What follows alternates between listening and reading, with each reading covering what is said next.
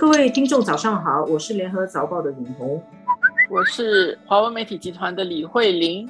这个星期一到星期四，中国共产党在开一个很重要的会议，它的名字叫十九届六中全会啦。这个会议影响很重大，代表中共权力中心的中共中央委员会要在这次的会议上通过一个决议。这个决议是中共历史上第三份中共中央发的历史决议。中国共产党，它每一年它会以党的这个名义开一次的全体会议，开完了一次，那么下一年它再开，那么一直到它重新再选举的时候，那么这个是第六次，所以叫做六中全会。对，那这个中共中央委员会大概三百多个人呐，还有一百多个候补委员，大概四五百个人，是中国的权力的中心。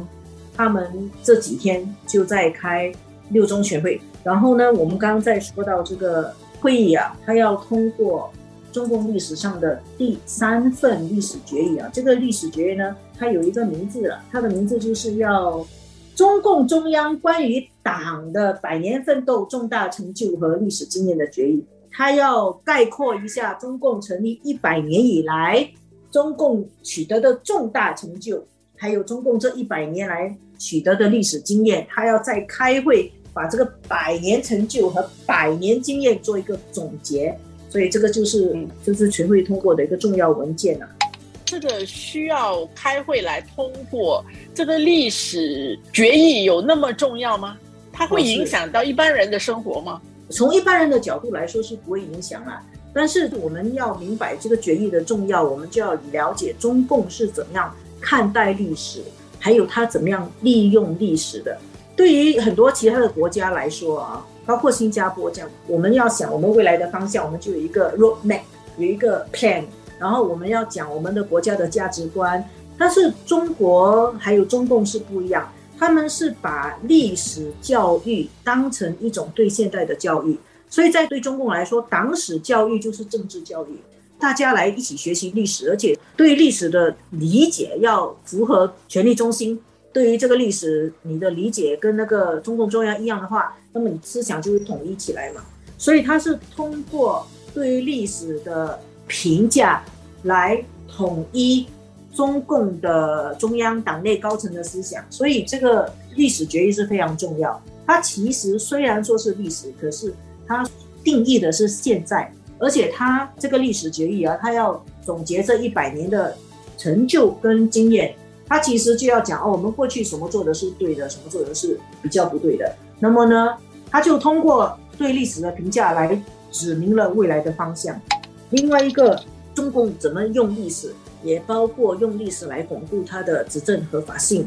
说白了，中国共产党它并不是像西方民主国家这样通过一人一票。选出来的既不是直接选举，也不是间接选举，那他怎么样说他执政呢？他就要以他的建设的成就来证明他有执政的理由，还有他的理念，还有呢，我在历史里面有什么攻击，我做的很好，我改善了人民的生活，发展了经济，所以我有执政的合法性。所以对于中共来说，历史也是他的执政合法性的泉源。好像他们会说，历史选择了中国共产党。就是这样，接下来我们就要看一下这次的决议里面会有谈什么内容啦。对于历史会有什么评价，那就要在星期四这个六中全会闭幕的时候再看公报。